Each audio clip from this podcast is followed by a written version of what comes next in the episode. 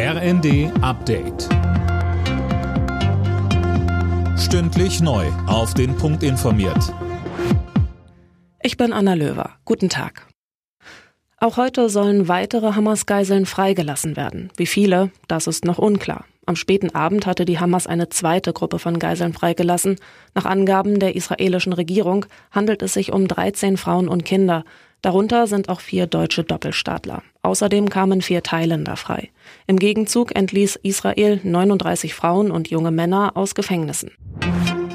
Deutschland steht solidarisch weiter fest an der Seite Israels. Mit dieser Botschaft bricht Bundespräsident Steinmeier heute zu einer Reise in das Land auf. Vorab erklärte er, Deutschland leistet humanitäre Hilfe für die Zivilbevölkerung in Gaza und auch das wird Thema bei meinen Gesprächen sein.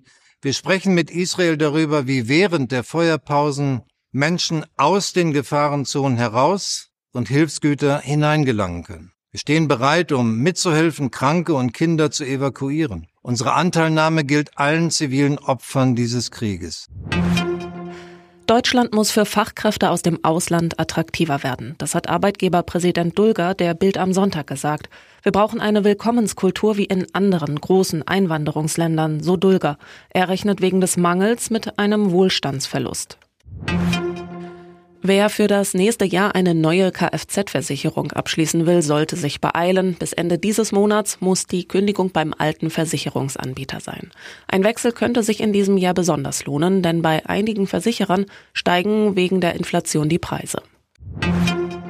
Bayer Leverkusen bleibt in der Bundesliga ungeschlagener Tabellenführer. In Bremen siegte Leverkusen 3 zu 0. Stuttgart festigt mit einem 2 zu 1 in Frankfurt Rang 3.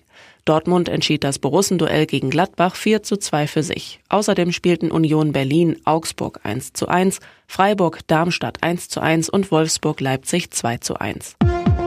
Alle Nachrichten auf rnd.de